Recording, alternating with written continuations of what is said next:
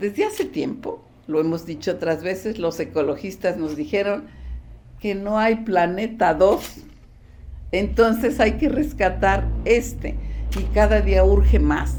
Pero los políticos se están tomando las cosas con mucha tranquilidad y también hipocresía, lamentablemente, porque saben que las metas que se proponen no se van a cumplir. Y luego aparte, toda nuestra educación debiera de estar orientada a esta perspectiva, o sea, a este problema que tenemos, que es la que va a regir las vidas en el futuro.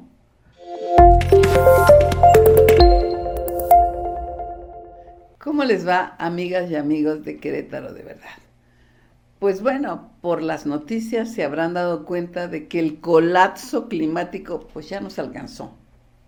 Y lo inaudito ante tanta evidencia es que no logremos que los gobiernos se pongan a hacer algo en serio al respecto.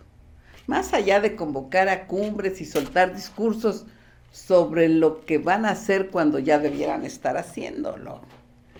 Es evidente que habría que cambiarlo todo, comenzando con nuestro sistema de producción que se rige por la ganancia sin más. Y lo que se están buscando son soluciones dentro del capitalismo quieren conformar mercados de carbono, en donde los problemas del cambio climático se van, según ellos, a resolver, ¿sí? Y dicen que se van a resolver ahora con la llamada geoingeniería. La lógica que siguen los que opinan así es, dicen que es primero reconocer que el problema es grave. Y luego de ahí inmediatamente se pasa a que es necesario reducir los efectos de gases de efecto invernadero. Y se proponen también medidas de adaptación, pero al final reconocen que esas medidas, aún siendo importantes, pues no resuelven el problema. Y ahí es donde entra la promoción de la geoingeniería. Y busca presentar como el único remedio que queda esto este punto de la geoingeniería. Y entonces empiezan a hablar de que hay que capturar y almacenar el carbono directamente del aire. Pero hoy por hoy no hay ninguna técnica que pueda hacer eso. Las que hay no están suficientemente probadas.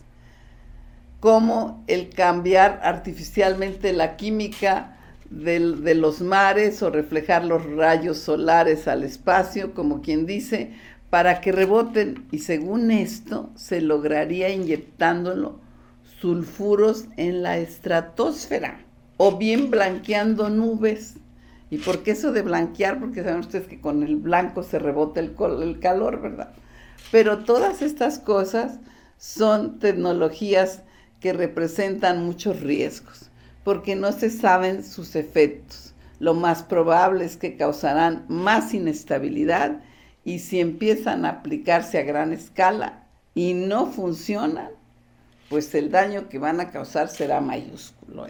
Pero el problema fundamental es que quieren resolver el problema de manera regional, cuando es un problema global.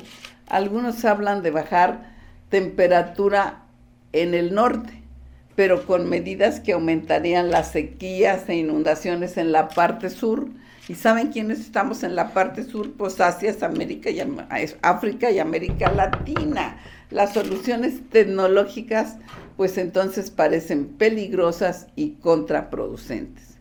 Lo único seguro es recobrar a marchas forzadas las secuencias naturales. Por ejemplo, poner un hasta aquí a la deforestación, que no para, ¿eh? Y es un gran problema en la mayoría de países en vías de desarrollo. Pero el fenómeno nace por la demanda de maderas en los países ricos. Ya debiera haber acuerdos mundiales, por ejemplo, de que el Amazonas debe de ser protegido, porque es fundamental para el clima del planeta y para el régimen de lluvias. Y así toda esa deforestación que se sigue dando, habría que pararla, pero de tajo, o sea, rápido ya, y abrirle a la propia naturaleza la capacidad de regenerarse. Miren, la naturaleza nos demostró que tiene bastante resiliencia, pero para hacer esto tenemos que parar el capitalismo y su búsqueda de ganancia cada vez mayor. Y en general, toda la idea de progreso en que nos educamos y que se suponía que siempre iba a haber más recursos para dar y despilfarrar. Y seguimos en esa técnica.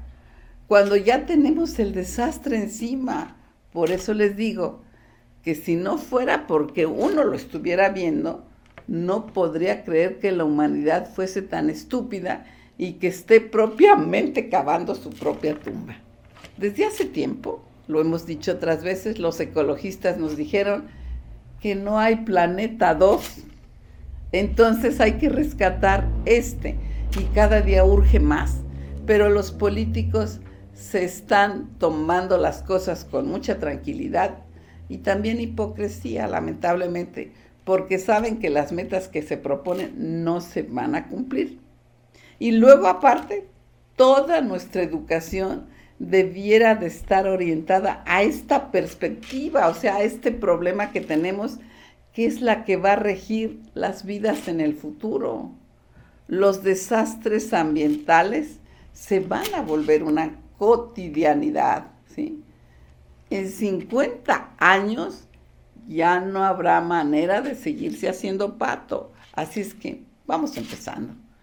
Hasta aquí nuestro comentario de hoy. Muchas gracias y hasta la próxima.